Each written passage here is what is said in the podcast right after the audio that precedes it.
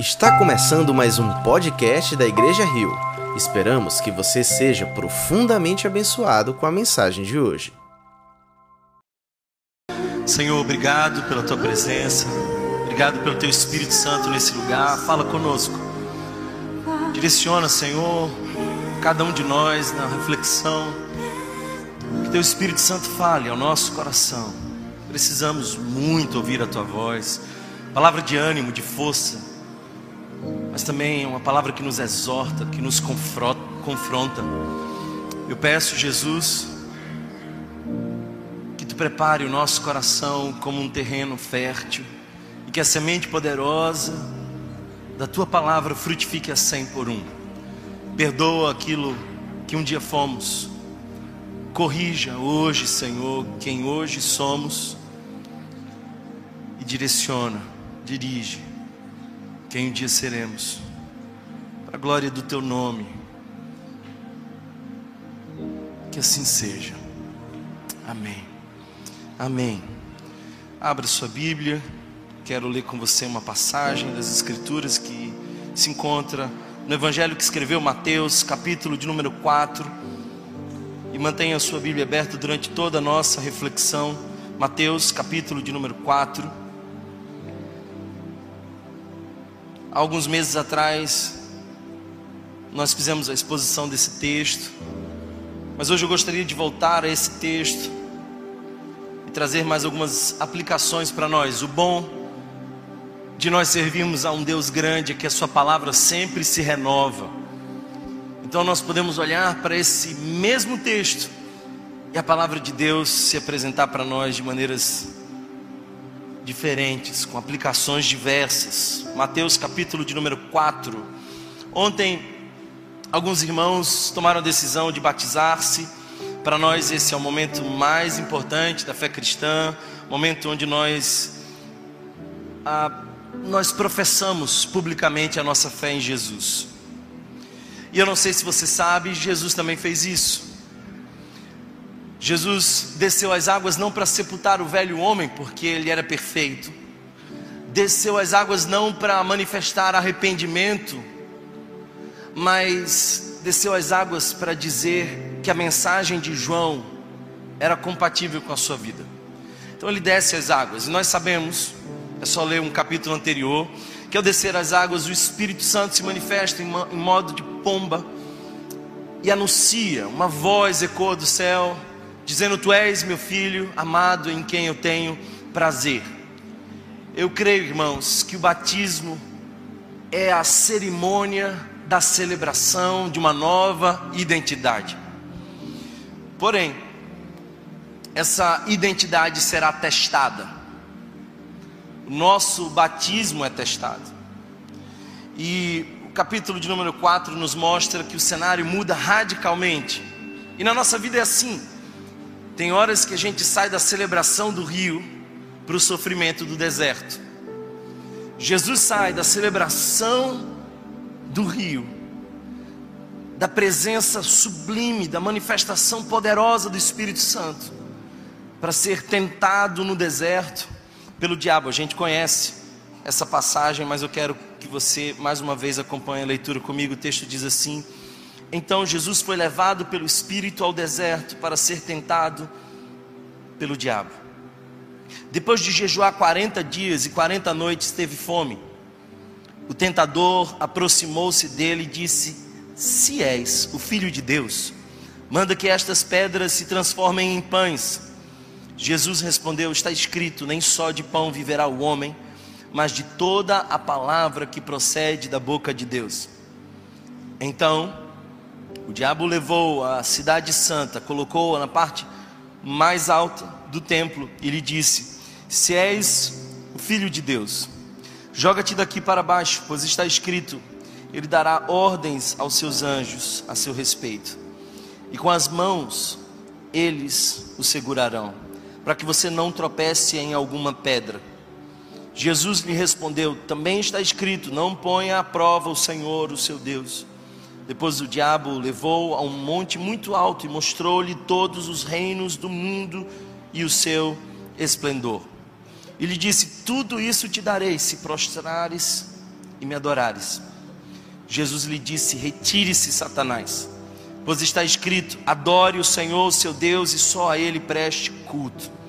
Então o diabo deixou, e anjos vieram e o serviram. Amém.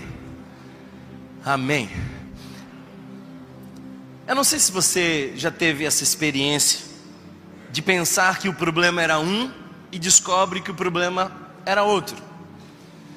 Às vezes a gente faz alguns diagnósticos errados e sofre pelos diagnósticos errados que a gente criou. Por exemplo, eu sempre que vou a um mecânico, eu vou levando o problema e o diagnóstico. E eu digo, olha, muito provavelmente é isso aqui.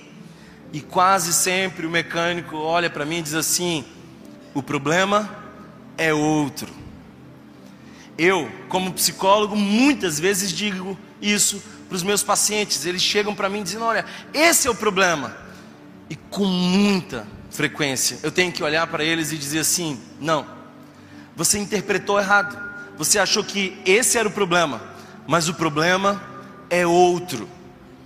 O problema é outro. E esse é o título da nossa reflexão. O problema é outro. Vira para a pessoa que está do seu lado e diz assim para ela: Meu pastor, não gosta de me mandar repetir, por favor. Mas ele mandou avisar que o problema é outro. o problema é outro.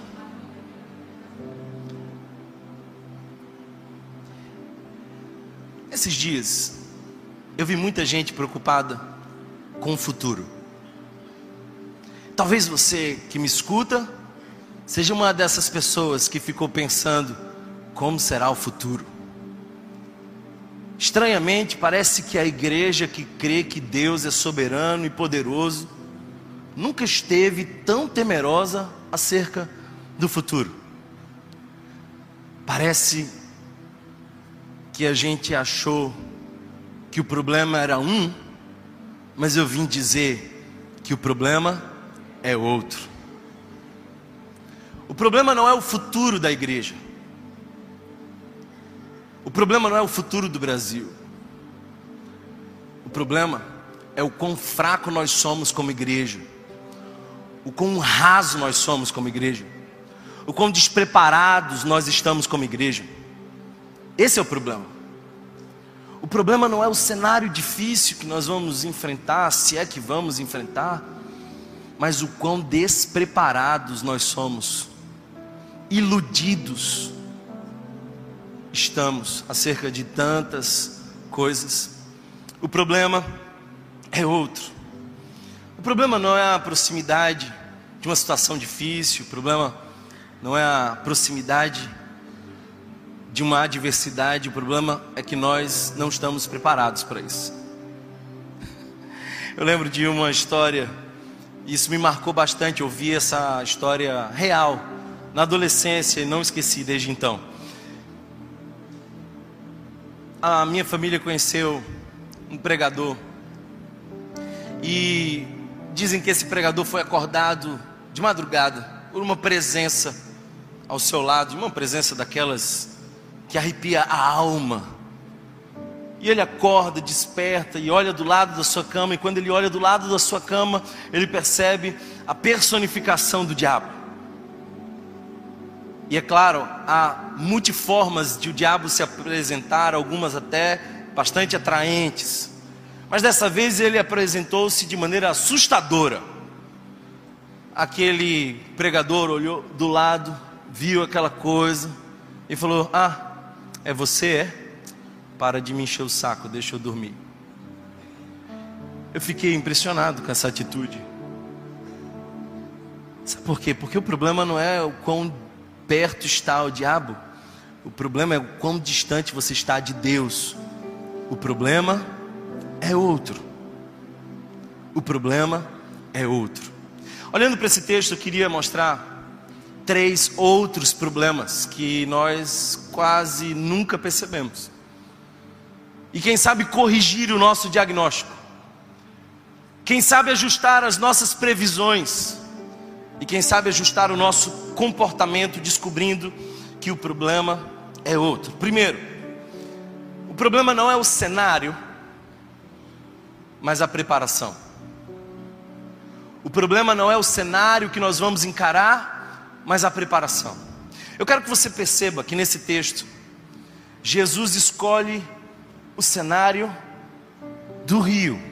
Ele escolhe, ele vai voluntariamente ao rio ele manifesta voluntariamente a compatibilidade com a mensagem de João Batista, ele escolhe entrar nas águas, ele escolhe dizer que ele se identifica com aquilo. Mas daí por diante, uma vez batizado, ele não escolhe mais o destino. Percebe que o Espírito leva para o deserto. Essa é a primeira transição de cenário. Depois, o diabo aproveita o deserto e o tenta, e frustrado, o leva ao pináculo do templo. E é interessante perceber que o espírito leva para o deserto e o diabo leva para o templo. Não se engane com destinos. O diabo leva ao pináculo do templo. Outro cenário. Depois, um terceiro cenário aparece. Frustrado, o diabo agora leva Jesus ao alto de uma montanha e mostra para ele todos os reinos do mundo. Percebe que os cenários com Jesus estão mudando. Mas Jesus está preparado para todos os cenários. Problema não é o cenário, o problema é outro. O problema é o quão preparados nós estamos para as mudanças de cenário. A maioria de nós vem à igreja pedindo: Deus mude o meu cenário. E eu posso afirmar com convicção de que, em muitos casos, Deus não tem interesse em mudar o seu cenário, mas em preparar você para esse cenário. As nossas orações são às vezes infantis, pedindo que insistentemente o Senhor nos dê facilidades e Deus Deus não tem interesse em filhos retardados, Ele quer nos fazer amadurecer. O problema não é o cenário que você vai enfrentar, o problema é outro. O problema é quão preparado você está para os cenários que virão. O problema não é a Babilônia, o problema é se você é Daniel. O problema não é Nabucodonosor, o problema é se você é firme como Sadraque, Mesaque e Abidinego. O problema não é se você está no exílio, o problema é se você tem um coração em Jerusalém, como tinha Jeremias. O problema é outro. Então a gente precisa parar de temer o futuro e preparar-se para ele. Não é o que pode lhe acontecer, é o quão pronto você está. É isso que me chama a atenção em Davi, por exemplo. Davi vê o cenário mudar radicalmente, ele viu esse cenário mudar várias vezes. Num dia, ele estava num cenário tranquilo de pastos verdejantes, até que aparece um leão. Mudança de cenário, mas ele está pronto. Depois aparece um urso, mudança de cenário, e ele está pronto. Um dia, ele vai como o office boy da casa, o garoto de recado, e ele aparece dentro de um cenário infinitamente maior. Há um gigante que afronta o povo de Israel, e o cenário muda. Mas Davi diz: Você vem contra mim com escudo, lança, eu estou pronto, e eu vou contra ti em nome do Senhor dos Exércitos. O problema é o cenário. Problema não é o cenário. O problema é a preparação. Sabe, quando os teólogos olham para essa passagem, eles entendem que aqui há um resgate do Éden. Por favor, preste bastante atenção. Romanos capítulo 5 diz que através de um só homem entrou a condenação no mundo, mas através de outro homem se abriu as portas da graça e da redenção. E em várias passagens nós temos Jesus como referência do segundo Adão. O primeiro Adão tinha um cenário de jardim, mas em sendo tentado fracassou. O segundo Adão tinha o cenário de um deserto, mas venceu as tentações. Não é o cenário, é o quão pronto você está para Ele. Esse resgate nos possibilita a redenção, porque Jesus venceu no deserto. O que Adão e Eva não conseguiram vencer no jardim é a mesma serpente, o cenário é outro, mas o Adão é outro. Para de se preocupar com o que virá amanhã e fortaleça-se hoje. Busque hoje mais e mais. Eu entendo que existem algumas formas de se fortalecer e de buscar. A primeira dessas formas é o jejum. A primeira dessas formas é quando Jesus diz: Eu não quero comer, eu quero estar na presença de Deus. Jejum. O texto nos diz que ele fica 40 dias de jejum. E o jejum faz parte de um processo de preparação espiritual. A gente entende o jejum de maneira muito equivocada. Parece que o jejum virou mecanismo de barganha. Aliás, infelizmente, a gente fica quase sempre tentando convencer Deus a fazer a nossa vontade e utilizando esse sacrifício para isso. Mas o jejum não é um sacrifício de barganha, é um sacrifício de valorização. Em outras palavras, quando a gente abdica de alguma coisa que para nós é muito importante, o que a gente está dizendo é que é algo ainda mais importante pelo qual nós desejamos. Quando a gente faz um jejum, em outras palavras, a gente está dizendo, Deus, nada é tão mais importante para mim que a tua presença. Eu te desejo tanto e tão intensamente que eu posso até ficar sem comer, mas eu não posso ficar sem você.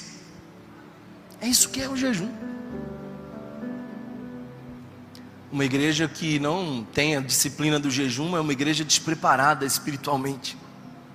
E não sou eu que digo isso. Próprio Jesus ensina aos seus discípulos que, de maneira ignorante e despreparada, vão tentar expulsar um demônio e não conseguem, são frustrados na missão, voltam decepcionados e dizem: Olha, Jesus, não deu certo, porque a gente falou algumas coisas daquilo que a gente crê e não funcionou. E Jesus diz: Não, não, não, peraí, não é só o que você crê, mas é o quão pronto você está, porque o problema não é o cenário, é a preparação. E aí Jesus diz para os discípulos: algumas castas de demônios não saem sem jejum e oração. Agora, o que é isso? Jejum e oração convergem em intimidade com Deus. É gente que tem intimidade com Deus, relacionamento. Preste bastante atenção, porque aqui em Jesus nós percebemos duas outras referências. Há dois outros homens que jejuaram por 40 dias nas Escrituras. O primeiro deles é Moisés. E Moisés, por 40 dias, fica em jejum e ele recebe as tábuas da lei. O outro é Elias, que após esse período de jejum, vê realidades serem transformadas. Nós temos em Jesus a conversão de todas as coisas, a convergência de todas as experiências. O ponto principal de todas as histórias, tudo é sobre Jesus. E se Jesus é Deus, por que jejuou? jejuou porque quer intimidade com o Pai. Por que, eu estou falando isso? Ontem nós batizamos alguns irmãos que voluntariamente escolheram o caminho do rio. Mas esses irmãos serão levados, inevitavelmente, para o caminho do deserto. Levados pelo diabo para cenários que não são os melhores. Os cenários na nossa vida mudam. Não se preocupe com o cenário que muda, se preocupe em, em quão pronto você está para esse cenário. E a primeira coisa que eu quero dizer é que se você quer estar pronto, para mudança de cenários, pratique o jejum. Eu quero desafiar vocês, como pastor dessa igreja, a fazer dessa semana uma semana de maior consagração. Eu quero convidar todos vocês, aqueles que aceitam o meu convite, a praticarem o jejum.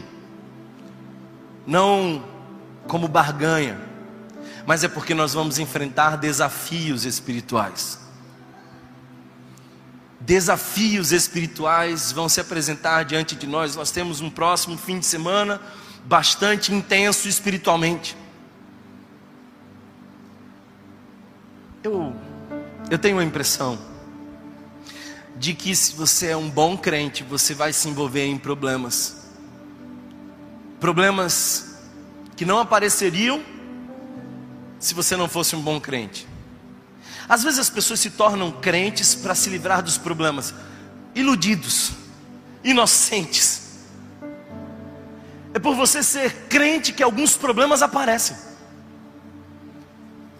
É por você ter Deus que algumas fornalhas vão, vão aparecer.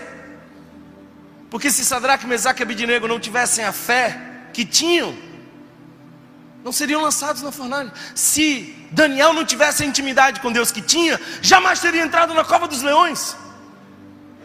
Se os discípulos de Jesus não encontrassem Jesus, morreriam de velhos pescando. Se não fosse a fé de João Batista para anunciar o Cordeiro de Deus, teria vida longa jamais teria perdido a cabeça. Mas sabe de uma coisa? É uma experiência muito pobre na vida. Você tentar passar ileso, pedindo para que Deus te poupe dos cenários difíceis. Eu gosto mesmo é do desafio. Sabe por quê? Porque Deus me põe uns desafios que eu digo: olha, se tu não vier comigo, Senhor, não me faça subir nesse lugar. E é quando você sabe que não dá conta, é quando você vai a um cenário muito maior e mais desafiador do que a sua própria capacidade de resolver, que o Espírito Santo vem, te fortalece e você tem mais intimidade com Deus. O meu fim de semana que vem vai ser mais desafiador, porque eu sou crente. Eu até diria, irmãos, que você precisa se preparar, porque se você é um bom crente, Deus vai deixar que o diabo te leve a alguns lugares onde você não quer ir, mas todo esse cenário é para fortalecer você. Amém? Não é o cenário o problema, o problema é outro, é a preparação. Eu, eu ainda vejo uma segunda forma de se preparar, além do jejum, eu percebo que Jesus usa a palavra. Jesus usa a palavra. Perceba quantas vezes nessa pequena passagem que lemos, de 11 versos, aparece a expressão está escrito. Percebe isso? Jesus utiliza a palavra. Eu tenho uma preocupação. E a preocupação é com a quantidade enorme de crentes que não conhecem a palavra. Estão despreparados, vulneráveis, são levados, arrastados por qualquer vento de doutrina. Qualquer feiticeiro gospel sai arrastando gente por aí. Porque não conhecem a palavra. É gente que tem 15, 20 anos de igreja e não conhece a palavra. São eternos Peter Pans espirituais. Me preocupa o fato de que o nosso auditório nos cultos está cheio, mas nas salas de estudo bíblico, muitas vezes, espaços mais vazios.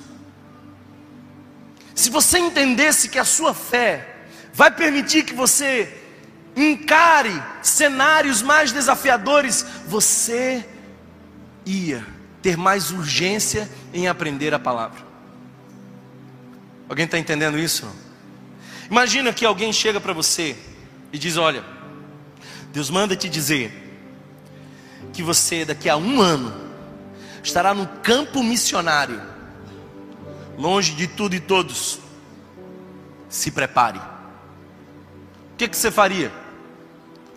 Bem, eu acho que o teu senso de urgência seria infinitamente aumentado e você começaria a estudar o máximo possível. Ainda mais se essa pessoa te dissesse você não vai ter acesso às escrituras. Não vai ter ninguém que te dê suporte. Então, eu acho que as salas de estudo bíblico estariam mais cheias. O que eu penso, irmãos, é de que nós muitas vezes estamos cômodos nos cenários fáceis e estamos desprezando a preparação da palavra. Jesus, nessa passagem, usa, usa por três vezes o livro de Deuteronômio. Perceba, inclusive, que o diabo tenta Jesus utilizando a palavra. Ele cita o Salmo 91 e diz: Olha, também está escrito. Se Jesus não compreende a palavra, se Jesus não estivesse pronto na palavra, talvez fosse convencido por um texto fora de contexto, por uma passagem sem propósito, sem conexão com a grande narrativa bíblica. Eu não sei se você entende o que eu quero dizer. Mas o problema não é o que vai acontecer no ano que vem. O problema é que a igreja evangélica brasileira tem um quilômetro de extensão e um centímetro de profundidade. Somos rasos, muito rasos. Eu arriscaria dizer que metade desse auditório ou mais nunca leram toda a Bíblia. É vergonhoso, irmãos. É vergonhoso porque essas mesmas pessoas que não leem a Bíblia estão maratonando a Netflix. É vergonhoso porque diante do diabo elas não têm a palavra e por isso têm medo. Nos surpreende que um pregador não se impressione com a presença do diabo. É porque ele está mais perto de Deus do que o diabo está dele. A Bíblia nos diz que o diabo é como um leão que ruge ao derredor, mas entre o lobo e as ovelhas há o pastor. Quanto mais perto estamos de Deus, mais prontos para as mudanças de cenário. Não nos assusta. Eu também quero convocar essa igreja a ler mais a palavra. Busque a palavra, é somente na palavra, nada mais que a palavra. Sola Escritura.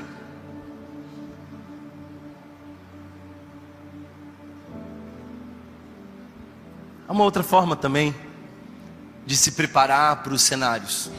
Jesus nos mostra que ele tinha total submissão a Deus. a atitude de maior submissão e a evidência de submissão é a oração. Deixe-me explicar de maneira simples. Quem ora mais se sente menor. Quem ora menos se sente maior.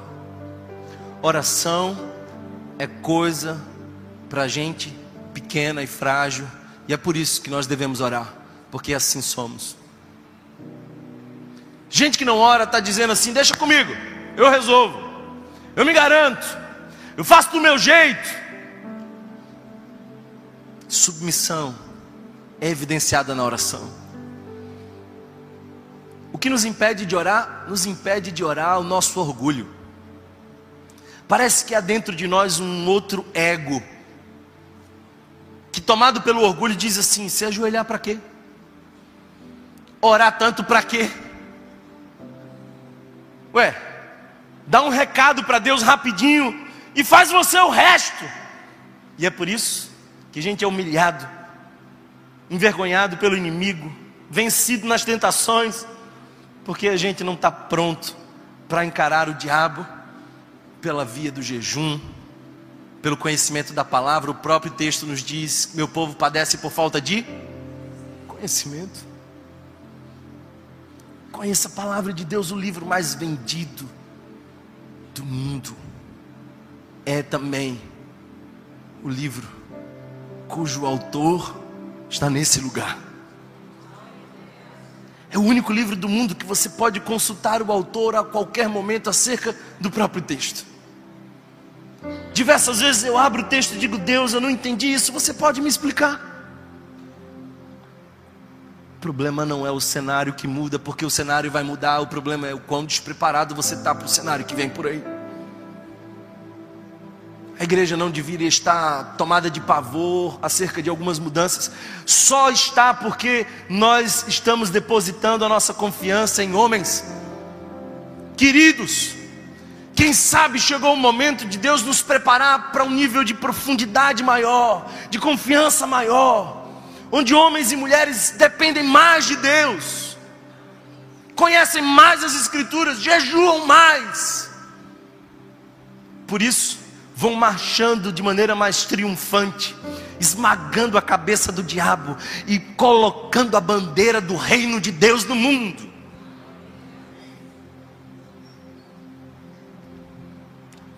O problema não é a mudança do cenário, o problema é outro. É que nós estamos despreparados. Mais que isso, o problema não é o poder, mas a identidade. O problema é outro. Não é o se temos poder, é o se sabemos quem somos. Percebe que o diabo aparece e ele usa o gatilho da identidade.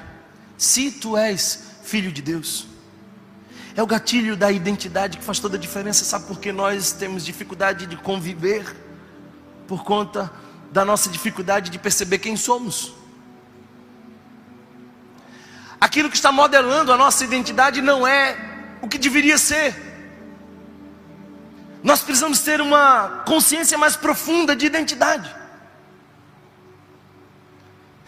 Na, na minha infância, a gente tinha umas brincadeiras e uma expressão. Eu sei que alguns de vocês conhecem a expressão. Dizia engolir corda. Essa era a expressão. É ou não é? E quanto mais inseguro você era, mais corda você engolia. O que, que é isso? Eu vou traduzir.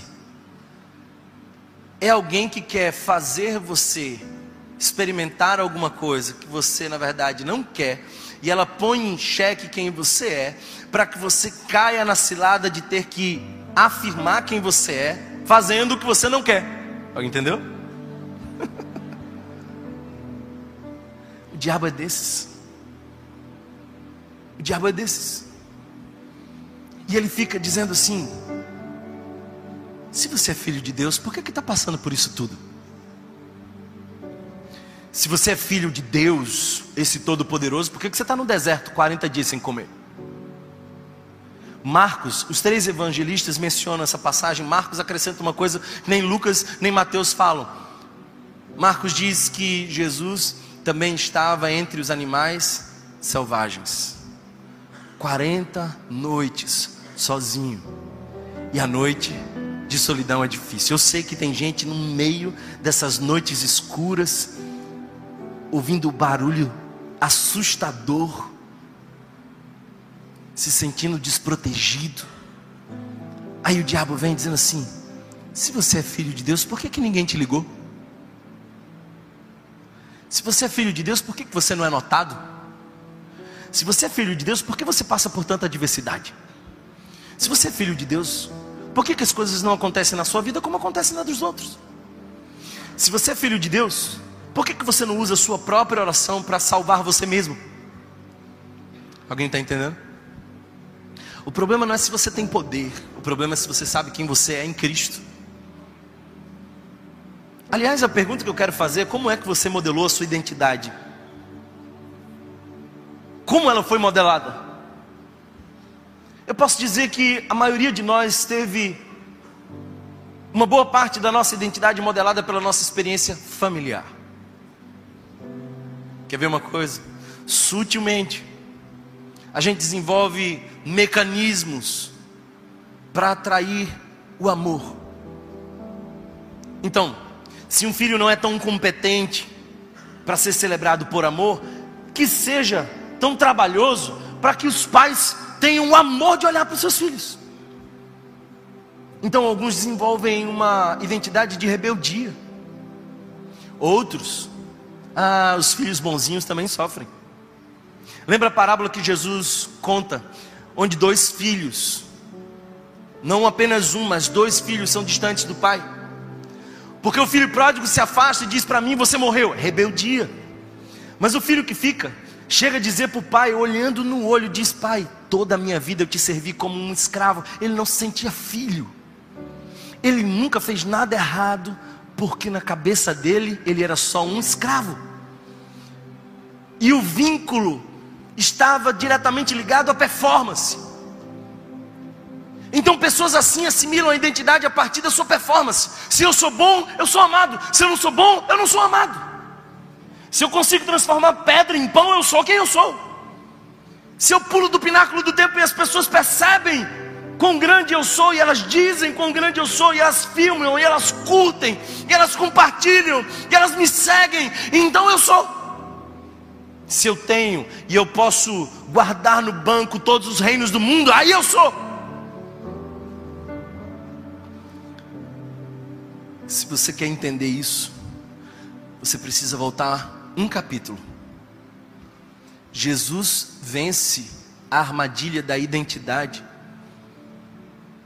que o diabo põe, porque ele foi batizado no Jordão antes de fazer qualquer milagre.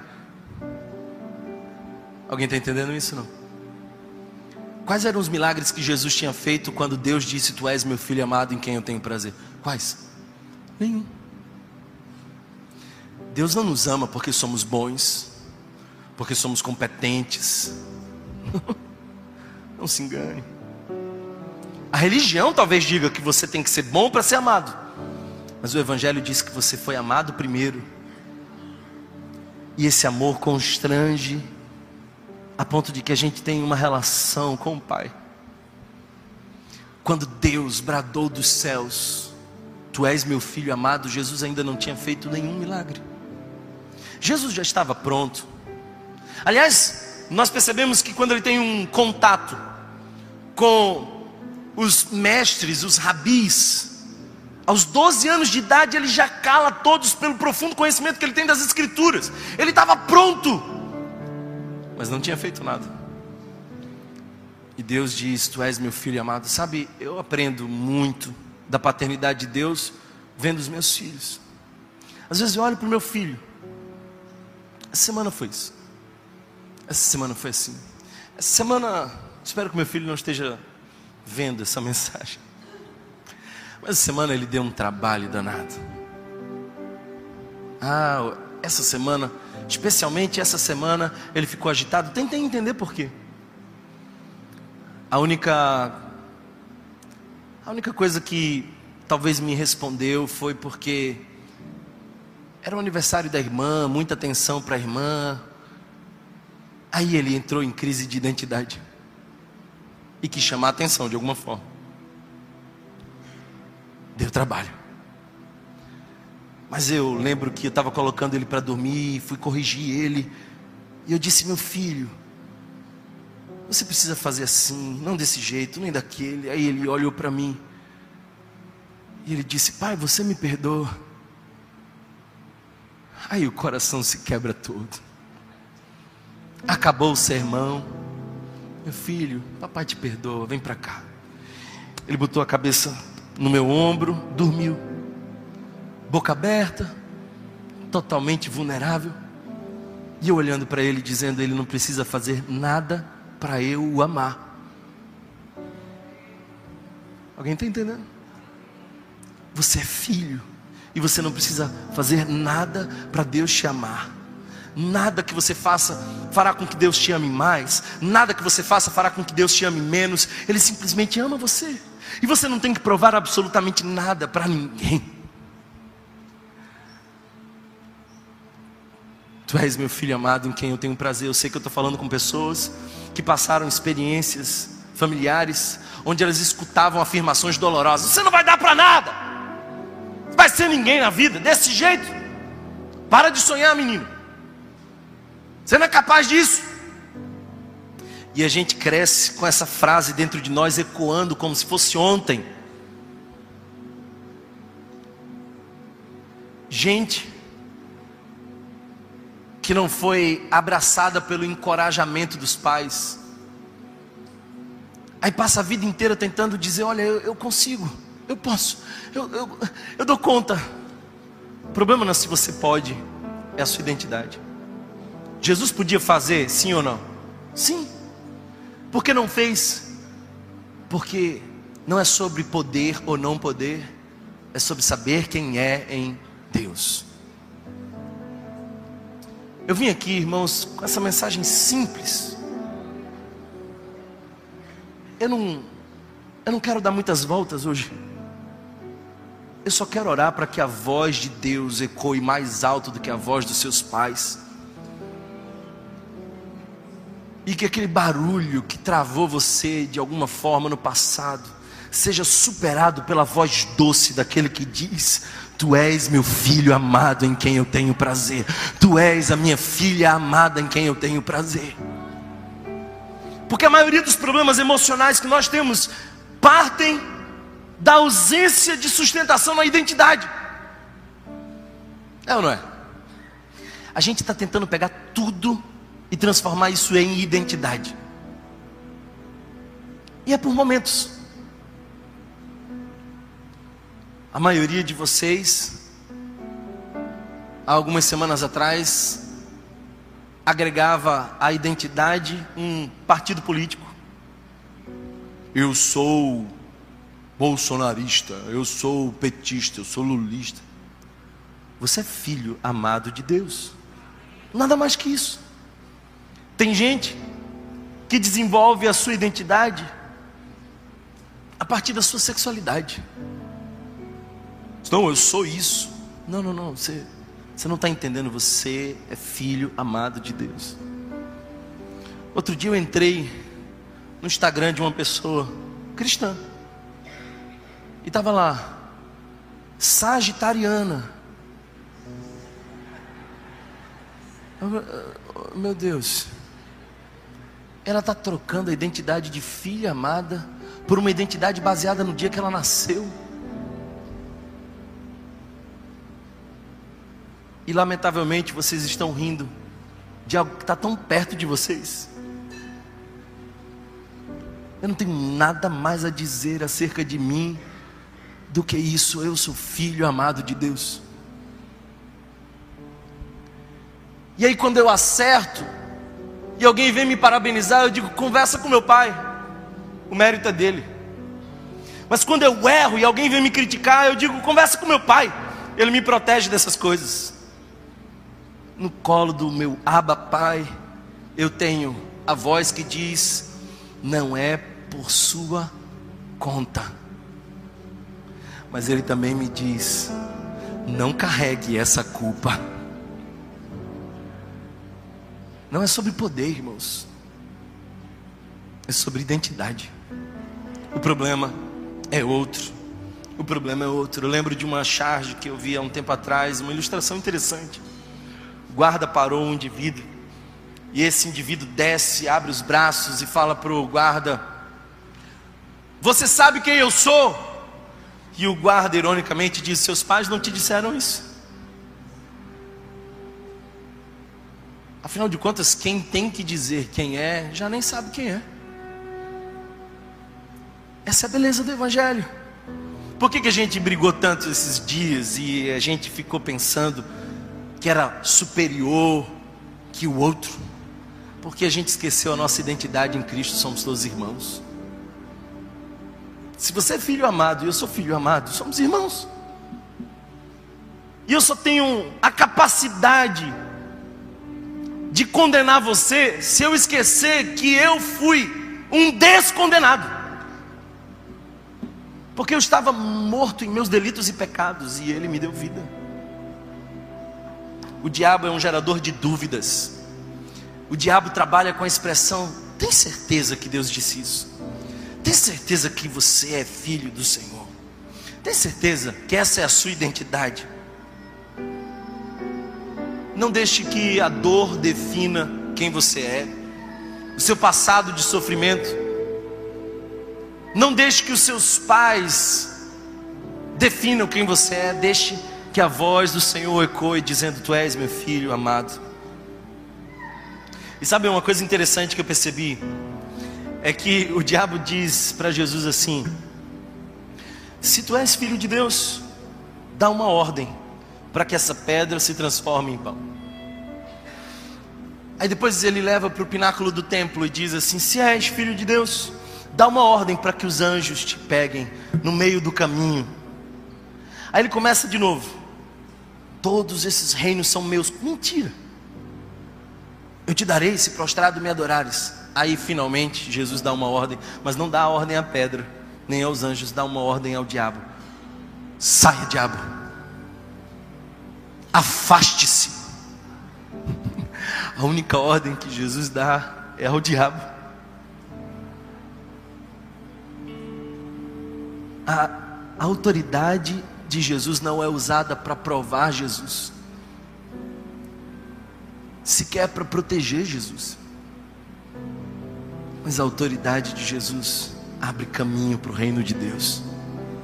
E sabe o que é mais lindo de tudo isso? Mateus capítulo 28 diz: Toda autoridade me foi dada no céu e na terra. E para quem ele dá essa autoridade? Para mim e para você. Como um pai que deixa de herança para o filho. Como um filho que podem dar ordens na casa. Não porque paga as contas, mas porque é filho de quem é filho. Você tem toda a autoridade.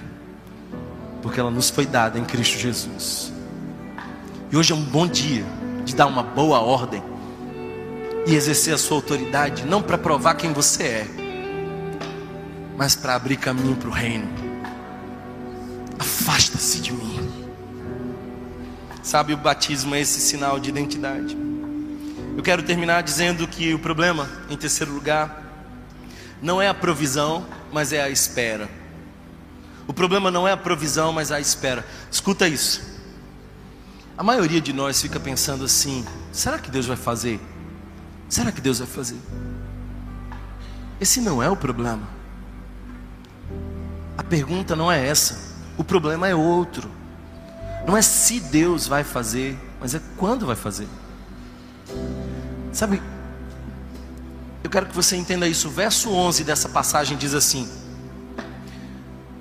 Diz que o diabo o deixou e os anjos o serviram. Já tinha um banquete esperando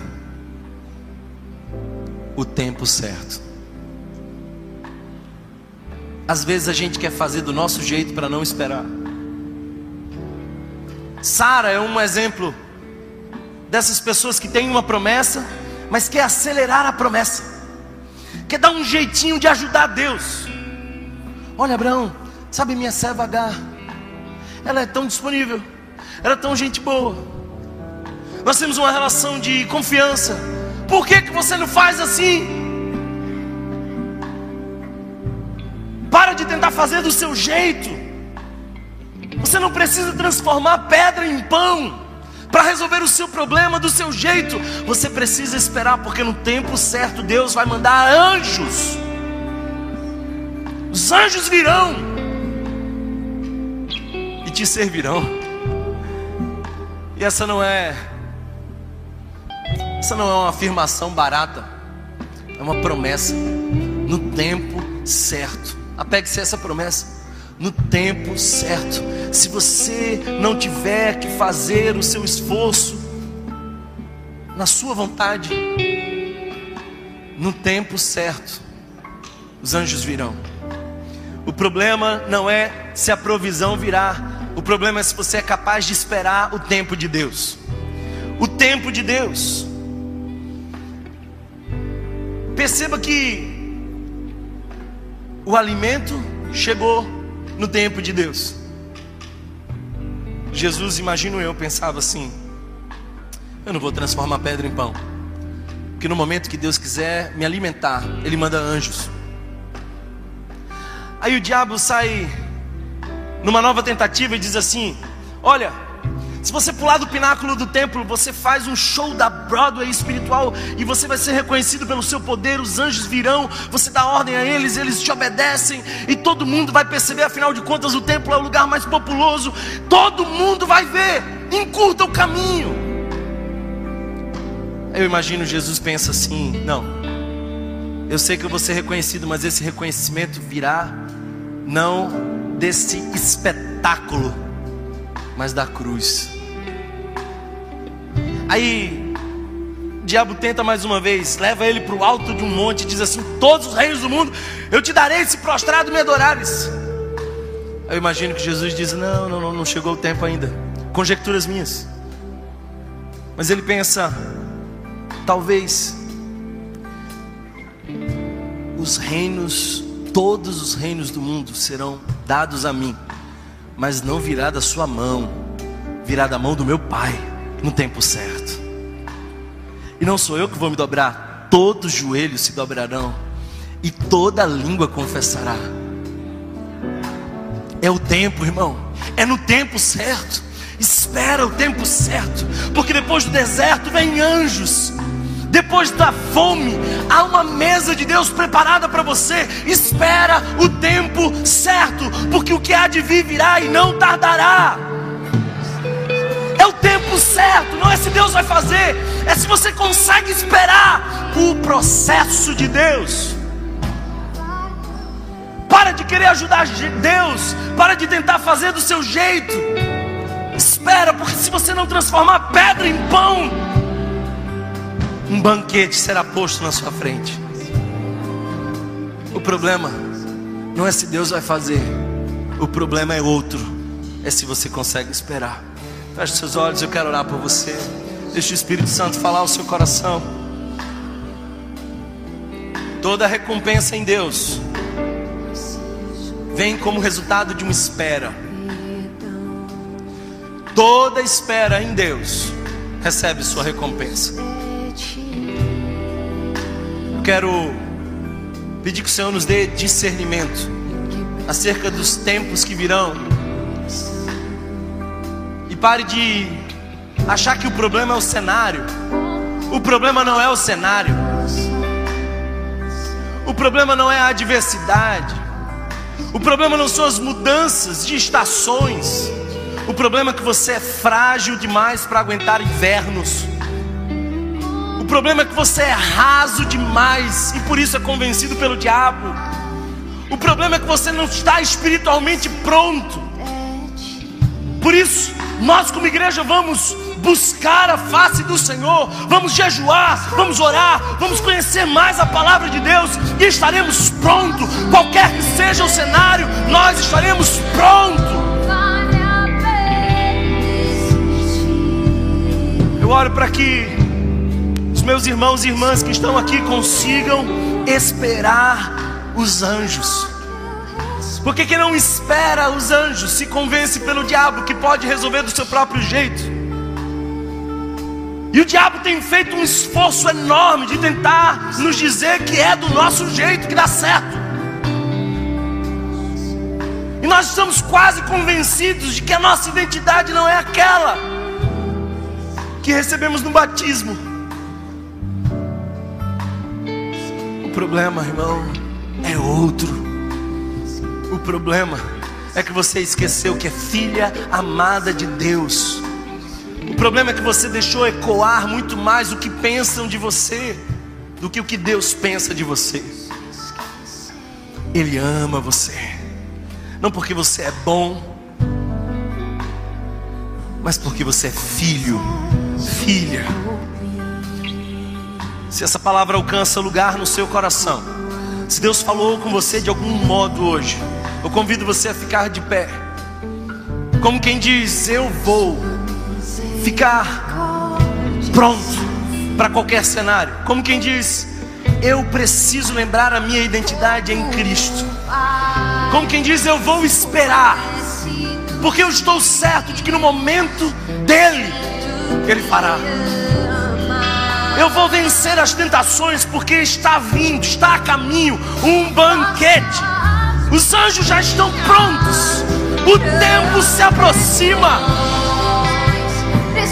Adore o Senhor. Se você foi abençoado por essa mensagem, compartilhe com alguém, para que de pessoa em pessoa alcancemos a cidade inteira.